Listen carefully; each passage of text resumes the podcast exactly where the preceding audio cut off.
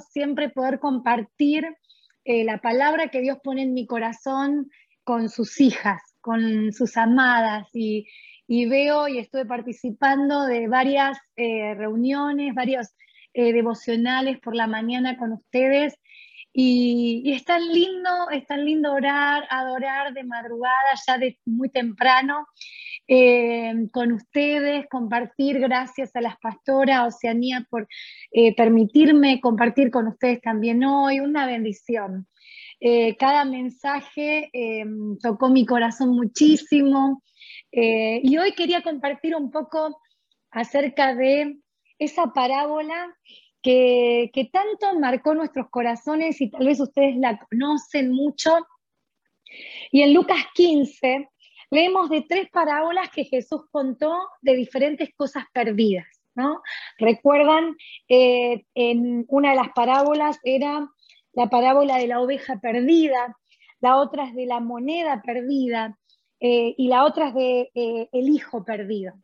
Y mm, en estas parábolas podemos ver eh, estas, estas cosas, estas posesiones que tenían mucho valor, pero más allá de, si miramos bien el contexto de estas parábolas, el énfasis mayor no está en las cosas que se perdieron, sino en aquellas personas a quien les pertenecía. Entonces hoy algo de, lo que Dios viene hablando a mi corazón y como dijo Ana, una de mis pasión más grande, eh, estoy enamorada de Dios, estoy enamorada de, lo que Él hace en los detalles a través de, de los detalles en nuestras vidas y también de cómo Él eh, nos enseñó en su palabra, así como Jesús con estas parábolas, eh, el valor que tenía para Dios las cosas que se perdían. Y, en y específicamente vemos las personas que a quienes les pertenecían, era, le pertenecían al pastor, le pertenecían a la mujer, estas cosas le pertenecían al padre y para cada uno de ellos era valioso. Y hoy yo quiero destacar eh, más que nada la parábola del hijo pródigo. Pero yo leí un devocional y se los voy a mostrar. Este se llama eh, un devocional Vivir Muertos. Vivir Muertos se llama. Y son todas devocionales que escribieron misioneros en el campo, eh, en su campo, donde ellos van a diferentes lugares del mundo y, cuando leí el devocional y lo llamó, como hoy titulé también mi mensaje, el corazón del Padre, porque más allá de darle el énfasis al hijo pródigo, al hijo perdido, le da el énfasis o el papel principal a la historia que, la historia que narra Jesús acerca del Padre y el corazón que él tenía. Yo creo que si vemos esta parábola con mucha atención y permitimos que el Espíritu Santo nos hable, vamos a descubrir algo nuevo en todo esto y nos va a transformar. Yo creo que en este día vamos a salir cambiadas, vamos a salir transformadas. Em, muchas veces escuchamos esta parábola, eh, lo leímos a la parábola y aún la predicamos. Y, hoy quiero que, que, oremos juntas para que esto nos cambie, nos mueva, como puse, movidas por el corazón del Padre. Yo quiero orar rapidito con ustedes acerca de esto. Señor, en esta mañana, tu palabra mueva nuestros corazones de una manera transformadora y toque y nos muestre y nos haga ver las cosas que hoy necesitamos descubrir en, la palabra tuya.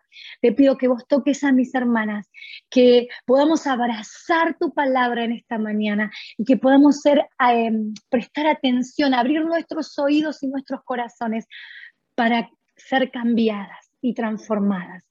En tu nombre, Jesús. Yo pensaba cuántas veces nos vimos reflejados o identificadas con el hijo pródigo. Miramos nuestra historia y decimos, sí, yo estuve en ese lugar. Y me gustaría que lean conmigo en Lucas 15, 11 al 32. Y dice que para ilustrar mejor esa enseñanza que Jesús traía en ese momento, les contó la siguiente historia. Un hombre tenía dos hijos. El hijo menor le dijo al padre, Quiero la parte de mi herencia ahora, antes de que muera. Entonces el padre accedió a dividir sus bienes entre sus dos hijos. Poco después, el hijo menor empacó sus pertenencias y se mudó a una tierra distante, donde derrochó su dinero en una vida desenfrenada. Al mismo tiempo que se le acabó el dinero, una gran hambruna en todo el país y él comenzó a morirse de hambre. Convencido, convenció a un agricultor local de que lo contratara y el hombre lo envió al campo para que diera de comer a sus cerdos. El joven llegó a tener tanta hambre que hasta las algarrobas con las que alimentaban a los cerdos le parecían buenas para comer, pero nadie le dio nada. Cuando finalmente entró en razón, se dijo a sí mismo, en casa hasta los jornaleros tienen comida de sobra y aquí estoy yo muriéndome de hambre. Volveré a casa de mi padre y le diré, Padre, he pecado contra el cielo y contra ti, ya no soy digno de que me llames tu hijo.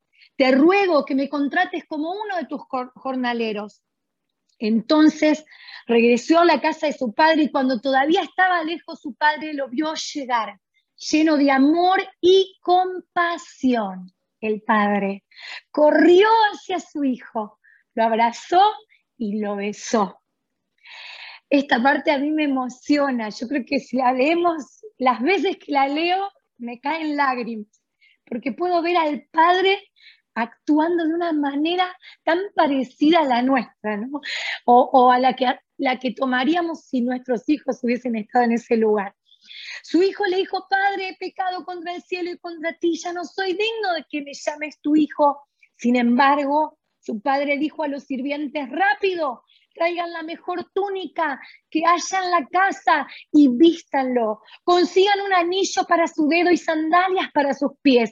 Maten el ternero que hemos engordado. Tenemos que celebrar con un banquete porque este hijo mío estaba muerto y ahora ha vuelto a la vida. Estaba perdido y ahora ha sido encontrado. Entonces comenzó la fiesta, dice, ¿no? En el versículo 24.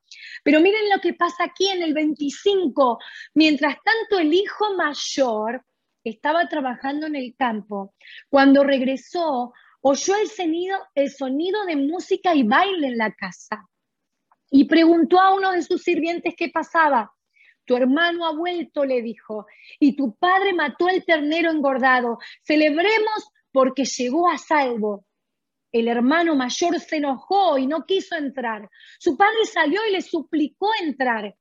Pero él respondió, todos estos años he trabajado para ti como un burro y nunca me negué a hacer nada de lo que me pediste. Y en todo ese tiempo no me diste ni un cabrito para festejar con mis amigos. Sin embargo, cuando este hijo tuyo regresa después de haber derrochado tu dinero en prostitutas, matas, matas el ternero engordado para celebrar, su padre le dijo, mira querido hijo, tú siempre has estado a mi lado y todo lo que tengo es tuyo. Teníamos que celebrar este día feliz, pues tu hermano estaba muerto y ha vuelto a la vida, estaba perdido y ahora ha sido encontrado.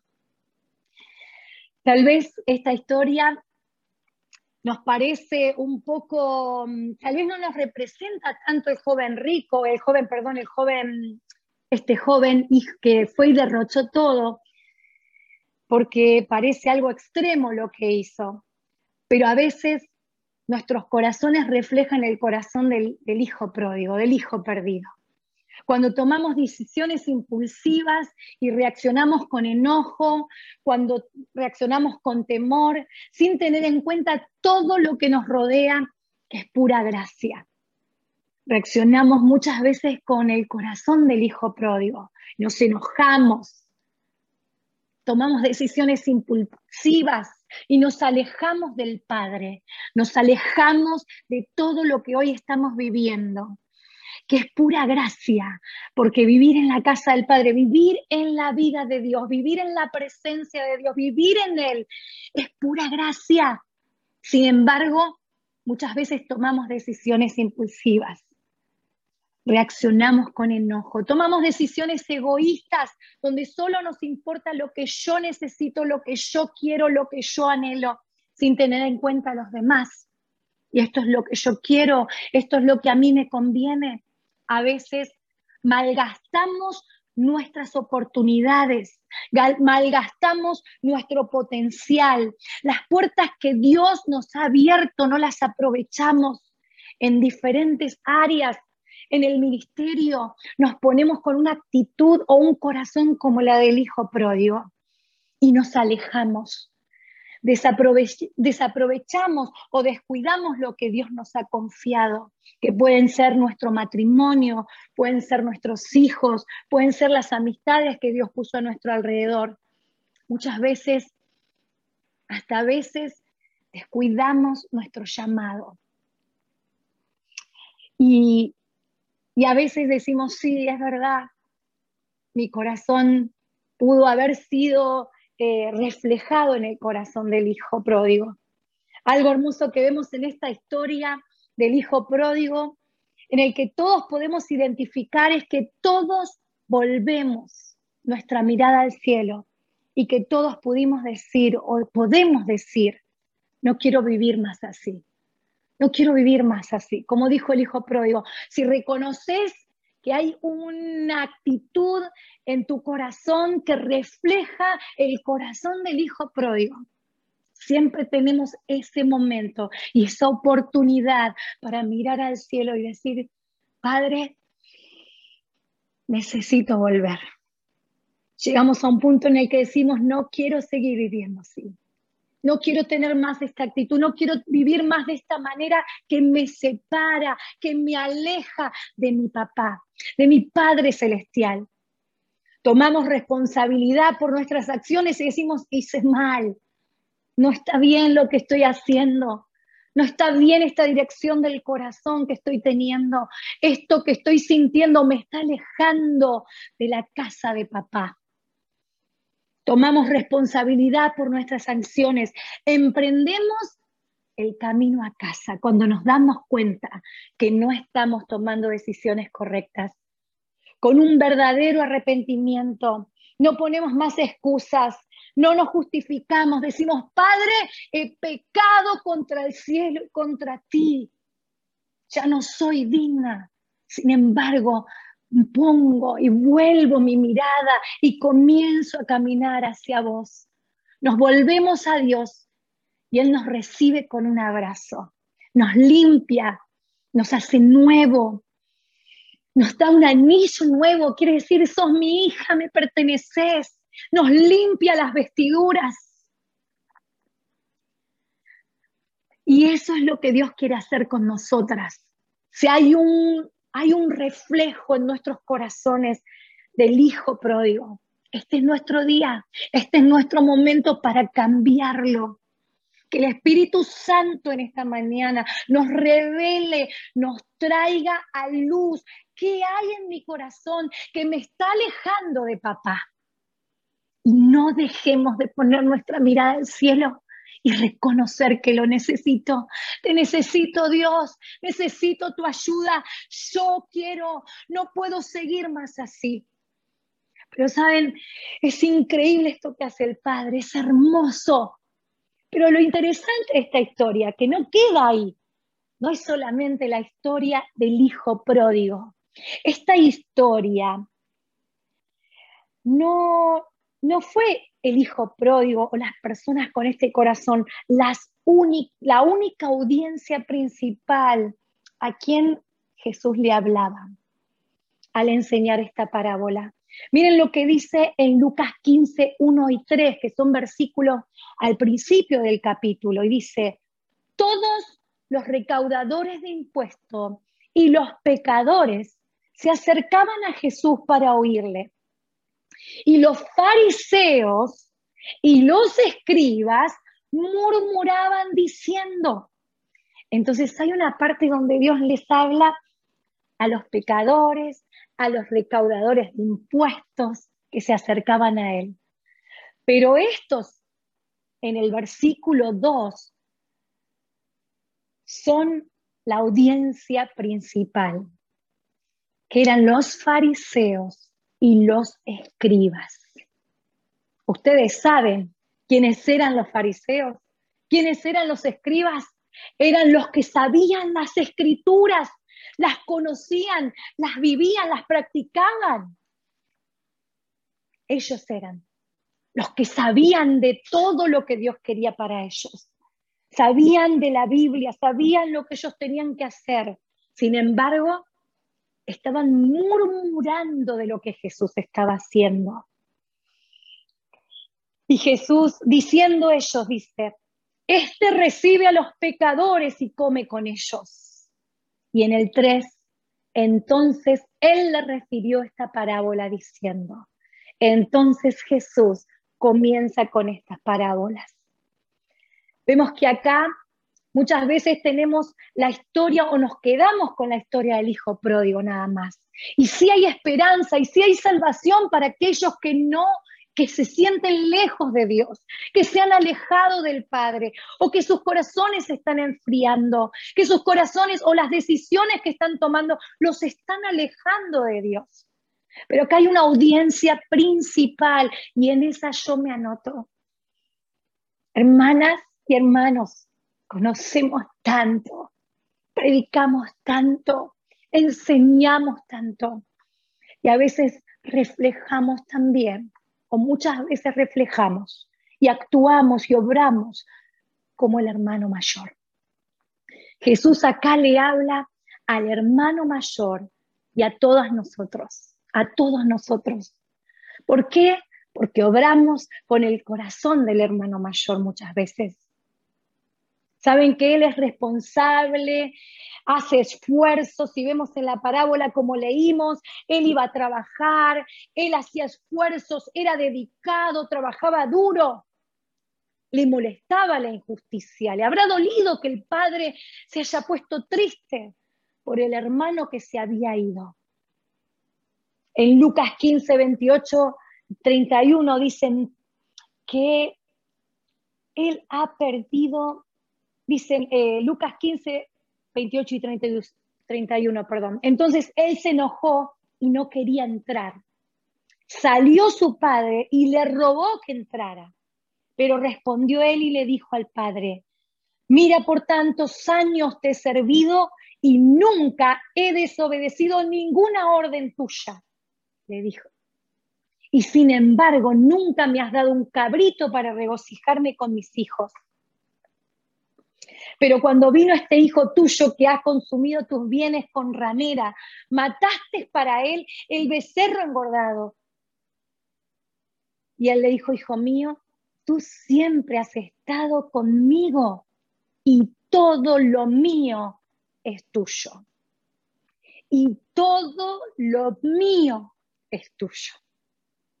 A mí me, me parte la cabeza pensar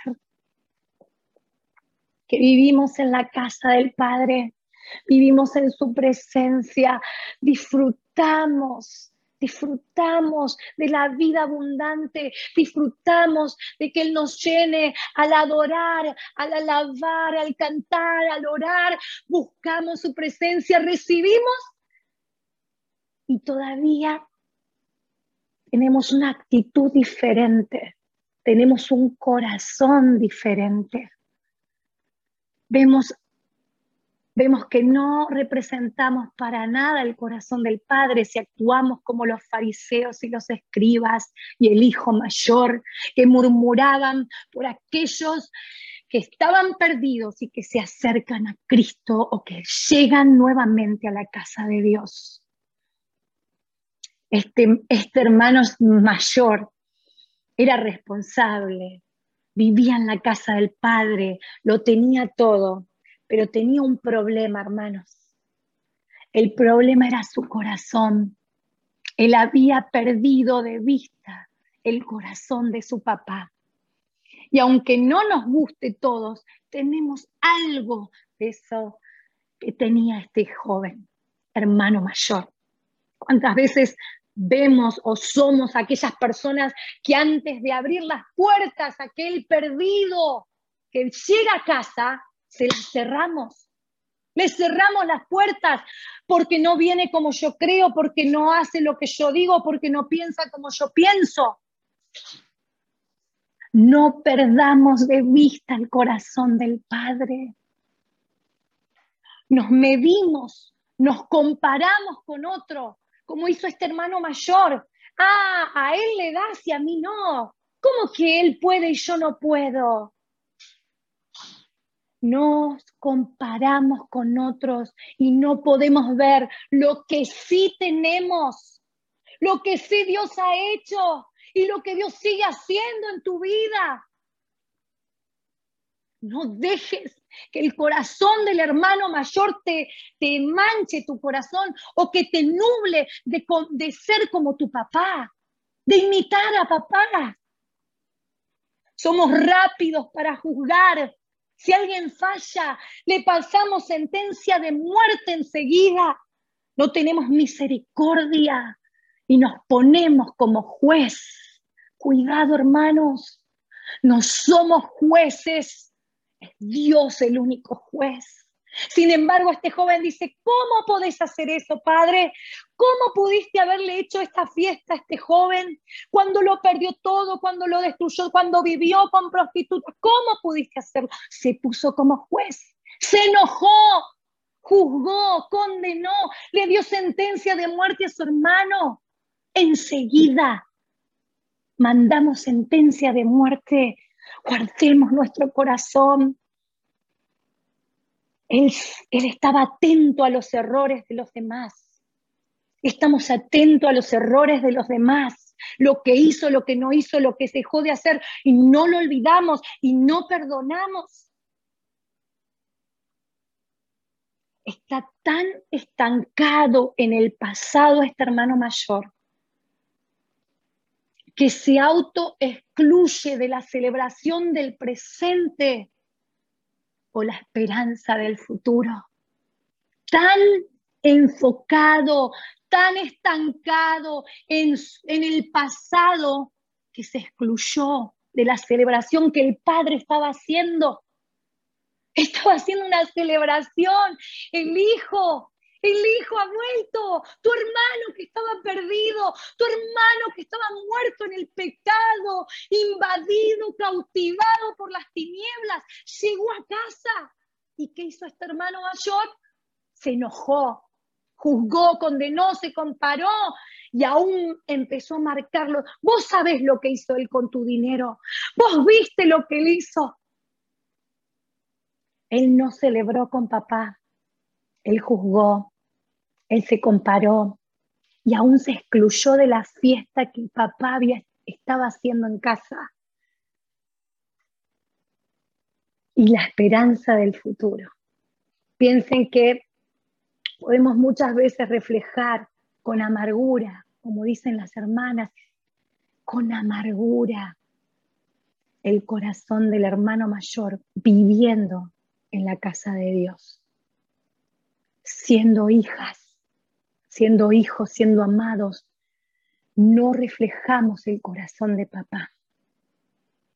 Perdimos de vista lo que papá nos enseñó, perdimos de vista la forma en que él ama. Tantas veces nosotros nos guiamos por lo que vemos en la superficie y descartamos a la gente por el concepto que formamos de ello o por los errores que cometieron. No damos oportunidad al cambio, hermanos. Muchas veces no le damos oportunidad a la restauración, ni siquiera al perdón que solo Dios puede dar.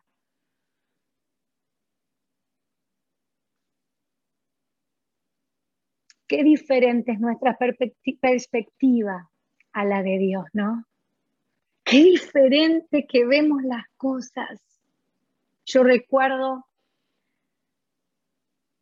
momentos difíciles donde tuvo que hablarme el Espíritu Santo, donde me tuvo que señalar el Espíritu Santo y decirme, Analía, ese no es mi corazón.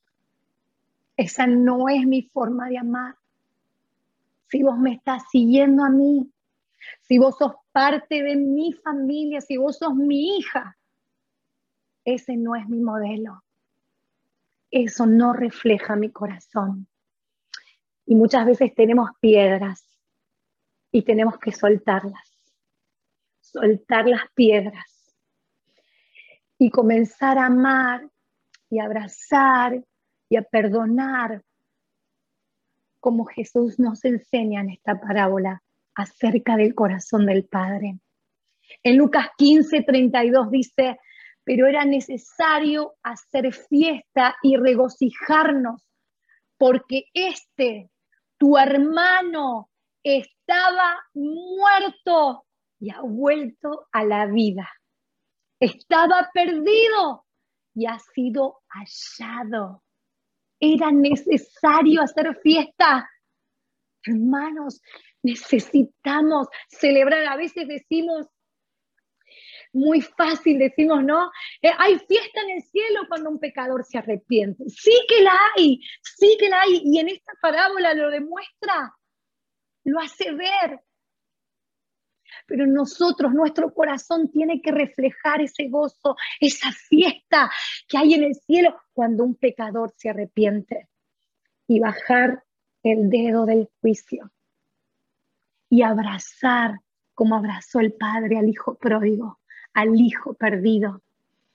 En Lucas 9, 53 al 56. 54, 54 al 56 dice, al ver esto, sus discípulos, Jacobo y Juan dijeron, Señor, ¿quieres que mandemos que descienda fuego del cielo y lo consuma? Pero Jesús volviéndose les reprendió y les dijo, vosotros no sabéis de qué espíritu sois, porque el Hijo del Hombre no ha venido para destruir las almas de los hombres, sino para salvarlas. Y se fueron a otra aldea. ¿Se acuerdan de esa historia? No los quisieron recibir, no quisieron recibir a Jesús. Entonces los discípulos dijeron, manda fuego y consume esta aldea. Sin embargo, Jesús los miró y les dijo, no, yo no vine para destruirlos. Yo no vine a destruir las almas, los hombres, sino para salvarlas, para salvarlas. Y ese es el plan de Dios y ese tiene que ser nuestro corazón. Tiene que reflejar el corazón del Padre en Lucas 19:10, que fue el versículo que leyó la hermana al principio, dice, porque el Hijo del Hombre ha venido a buscar y a salvar lo que se había perdido.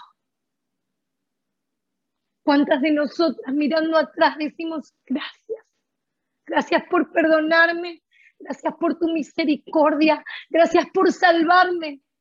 Mi versículo favorito, es, con amor eterno te he amado, por tanto cada día mi, misericordia es prolongada hacia vos. Si Él tiene amor, si Él tiene misericordia para mí, como yo no la voy a dar para aquellos que se arrepienten y vuelven a Cristo, como yo no voy a esperar y clamar por aquellos que están perdidos hoy, que se encuentran lejos de casa, ¿Cuántas de nosotras tenemos amigos y familiares que son hijos pródigos, que todavía lo estamos esperando a que vuelvan? ¿Alguna vez se te ha perdido un hijo en algún lugar? A mí me pasó.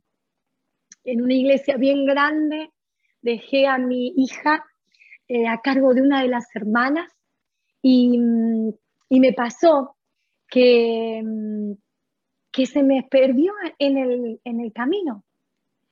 Y ella no, bueno, en realidad yo fui a la iglesia y ella eh, se fue con otras amigas y yo no sabía dónde la había dejado, creo que tenía dos o tres años. Y cuando le pregunto a la joven, ¿dónde está mi hija? Ella dice, no sé, la dejé ahí, ya no está. Y me acuerdo la desesperación que me agarró. ¿Les pasó? Piensen por un segundo cuántas de ustedes han perdido a una de sus hijas, a un hijo. creo que a todos nos pasa. Creo que a todos seguro nos pasa en algún momento en el que empezamos a desesperarnos y decir, ¿dónde está? ¿Dónde está ese hijo? ¿Dónde está? Me acuerdo que fueron, no fueron mucho, no fue mucho tiempo, fueron minutos. Pero en esos minutos en el que ella se perdió, mi corazón cada vez latía más fuerte. ¿Se acuerdan? ¿Se acuerdan? Si tuviste la experiencia, lo sentiste o solamente imaginarlo, ya es una locura. Esta parábola es eso. Esta parábola nos quiere mostrar y nos quiere hacer ver el corazón del Padre, cómo Él se desespera, cómo Él anhela, cómo Él está a la expectativa todo el tiempo de que ese hijo que se había perdido o se había escondido, ¿no? Ahí ponen algunas veces, eh, se escondió tal vez también el hijo y no lo encuentra y se desesperan. Ese hijo perdido vuelva, vuelva. Creo que cada segundo que se había perdido parecían horas, ¿no?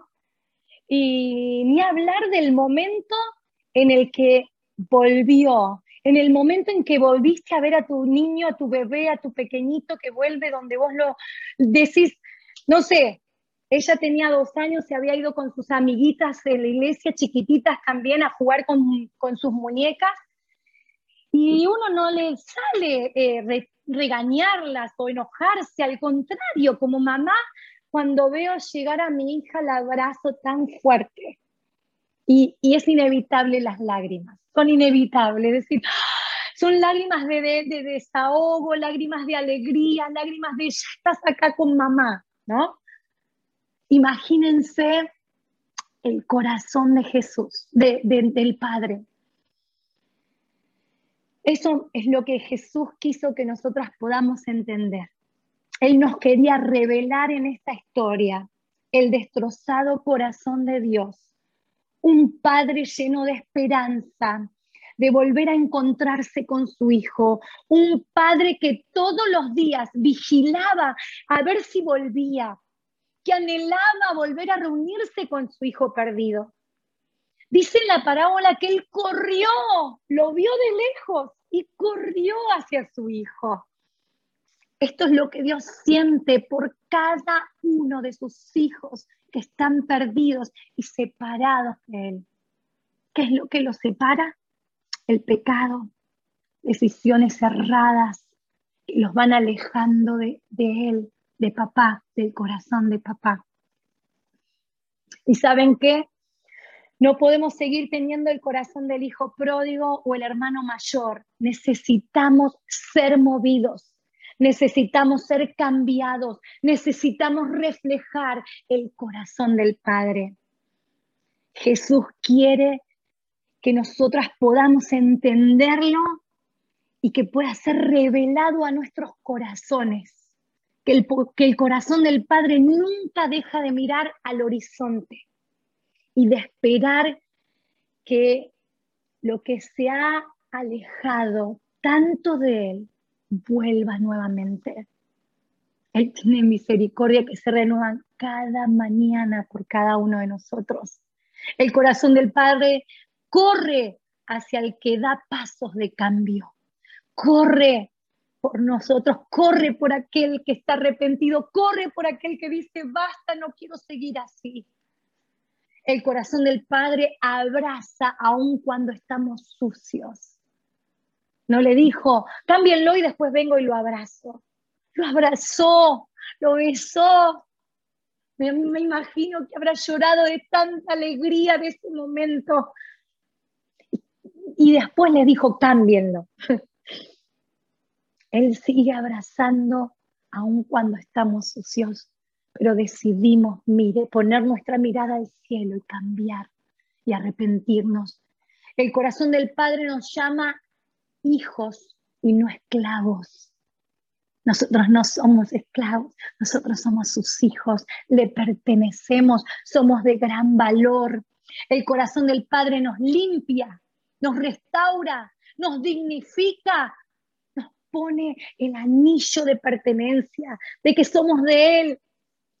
El corazón del Padre celebra la esperanza del futuro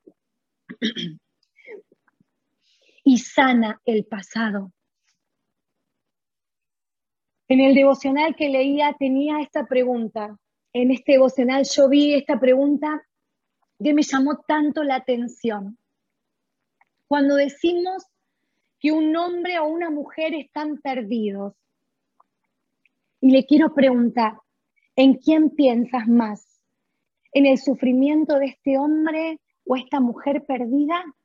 ¿O en el sufrimiento de este papá Dios que los ve alejados de Él, que los ve bajo la consecuencia de sus pecados, que ve lo perdido y ve las tinieblas que lo rodean. ¿En quién pensás cuando hablas de un perdido? ¿En el perdido? ¿O pensás en el sufrimiento del papá que está desesperado para que ese hijo vuelva? ¿Saben por qué? Pensemos porque cuando captamos el corazón del Padre tenemos que empezar a reflejar su corazón. Y cuando el diablo ha secuestrado a un hijo de Dios, es Dios quien sufre con más intensidad. Su corazón como papá es como el nuestro, como mamá o como padre, que se nos destroza. ¿Saben por qué? Porque el padre puede ver la consecuencia inevitable de una relación perdida, de la separación eterna. Pensemos en ese dolor que nos provocó los minutos de nuestros hijos perdidos. Cuán difícil se nos hace imaginar el dolor de Dios por las multitudes de sus hijos que están perdidos en cada rincón de la tierra. Yo pienso en Argentina, pienso en Minnesota, pienso en Estados Unidos, pienso en cada país que está representado en las mujeres y hombres que nos están escuchando. Piensen en sus países y las multitudes de hijos perdidos que tiene Dios. Cuando se pierde algo de tanto valor como nuestros propios hijos, nos desesperamos y pedimos ayuda a todos que todos busquen hasta encontrarla. Me acuerdo que yo no era la única buscando a mi hija. Empecé a llamar la atención, ayúdame, búscamela por donde vos veas, anda a los baños, anda a las salas, anda a las puertas, anda a las salidas, a las entradas, buscamos por todos lados y mandamos a todos a que nos ayuden a buscar. Y si hay gente que me ama, va a correr conmigo por mi hija. Va a correr conmigo por aquello de tanto valor que yo perdí. Acá hasta se cierran las puertas de los lugares para que nadie entre ni nadie salga. Llamamos a la seguridad, ayúdennos, mi hija se perdió. No se me ocurre ni, ni ahí que la gente que yo amo o que me ama no me ayude a buscarlo. Nadie puede descansar hasta que no encuentren a mi hijo o a mi hija. Saben que cuando nosotras o nosotros tenemos una relación bien cercana con Dios, comenzamos a escuchar el deseo de su corazón. Comenzamos a escuchar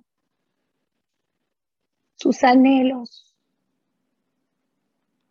y comenzamos a ver que sus anhelos se convierten en nuestra misión inmediata al lado de Él en busca de sus hijos perdidos, en busca de sus hijos perdidos.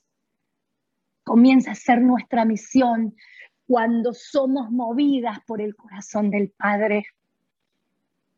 Escuchamos a Dios, escuchamos su corazón y sus anhelos y nos movemos en busca de su gente perdida, de sus hijos perdidos. Y no solamente eso, nos sumamos a su celebración cuando llegan a casa. En Lucas 15, 10 dice, de la misma manera os digo que hay gozo en la presencia de los ángeles de Dios por un pecador que se arrepiente.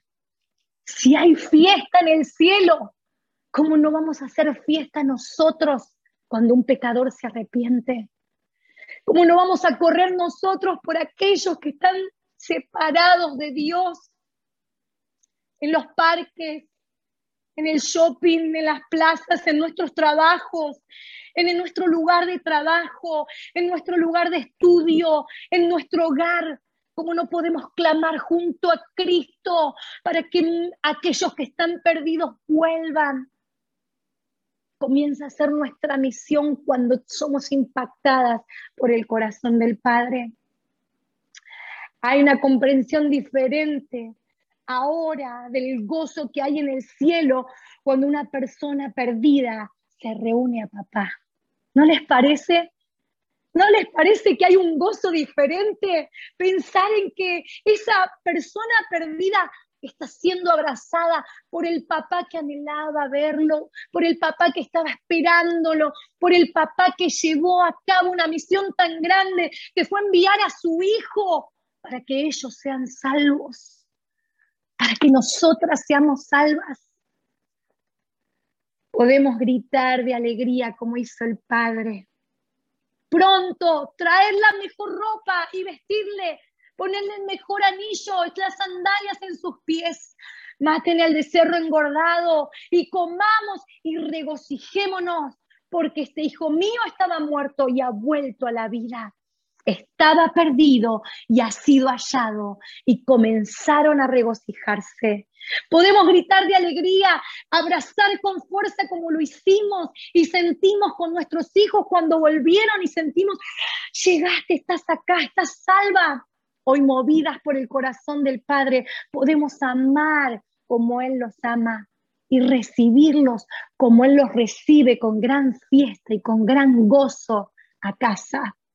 Mostremos amor, mostremos esperanza en nuestra comunidad, miremos al horizonte como hacía papá en la, parábola del hijo pródigo y preparemos para correr a los que dan el paso del cambio. Abracemos a todos los que Dios pone en nuestro camino. Que podamos nuestro corazón regocijarse, que podamos reflejar el corazón de papá. Si somos hijas, de él, que se refleje más el corazón de papá y no el corazón del hermano mayor. Que se refleje el corazón de papá en nuestra familia, que se refleje el corazón de papá en nuestras iglesias, en, nuestras, en nuestros trabajos, que se vea papá en nosotras, que puedan decir, esta chica, esta mujer tiene algo diferente, ¿de qué familia viene? Y nosotras podamos señalar, tengo un Padre celestial que modeló el amor, que me enseña a amar y abrazar a aquel que está perdido. Hoy necesitamos un trasplante de corazón. Hoy vamos a orar, pero esta vez vamos a expresar lo que hay, no lo que hay en nuestros corazones. Vamos a pedirle a Dios que Él nos exprese lo que hay en su corazón que podamos ser cautivadas, atrapadas por el corazón que Él tiene hacia aquellos que están perdidos. Que podamos escuchar a nuestro Padre Celestial, maravilloso y amoroso, cuánto sufre por las personas perdidas, por los hijos perdidos. Que su corazón nos conmueva, que lo imitemos, que podamos percibir su corazón, porque Él llora, llora por aquellos que están perdidos. Él llora por sus hijos perdidos. Él está esperando y añorando que ellos vuelvan a casa. Oremos para que Él pueda contagiarnos, movernos, conmovernos, que podamos imitarlo donde vamos, que se refleje el amor de papá en cada una de nosotras. Y saben que la historia no terminó ahí. Dios hoy mismo habla a sus corazones y enciende la historia del hijo pródigo. Si tienes algún hijo pródigo, si conoces a alguien, esta historia no terminó ahí. Sus corazones que puedan ser encendidos, llenos de esperanza y de cambio. Hoy mismo puede ser el día en que estos hijos pródigos digan, ¿por qué estoy así? Yo quiero cambiar, yo quiero buscar a Dios. Yo quiero buscar a Dios. Quisiera que oremos por dos cosas. quiero que oremos juntas para que nuestro corazón refleje el corazón de papá, que podamos escuchar su corazón, que podamos ser sensibles a lo que papá anhela, a lo que papá añora, y que podamos movernos hacia ese plan y esa misión. Y segundo, quiero orar por aquellos que tienen hijos pródigos, que tienen familiares y amigos que se han apartado y que se han alejado de Dios. Y que sabes que están sufriendo lejos de Dios, que están tomando decisiones incorrectas. Oremos para que puedan volver en sí, como dice la parábola, que puedan decir, ¿por qué estoy así? Que puedan volver en razón y decir, ¿por qué estoy así? Quiero cambiar. Y que cuando ellos cambian, encuentren hijos de Dios con corazón del papá y que los abracen y que les muestren la vida en abundancia, que los que muestren que hay vida en Cristo, que hay restauración, que hay plan de Dios y propósito para cada uno de ellos. Señor Jesús, en esta mañana, en esta mañana yo te ruego que vos toques corazones, que cambies nuestras vidas, que transformes nuestro ser y que hagas algo nuevo en cada una de nosotras. Háblanos, transfórmanos, cámbianos, muévenos hacia ti. Y que muchos de, de tus hijos pródigos a través de nosotras puedan llegar y volver a ti. Úsanos, papá. Úsanos en tu misión para alcanzarlos. En el nombre de Jesús te lo pedimos. Amén y amén. Muchas gracias.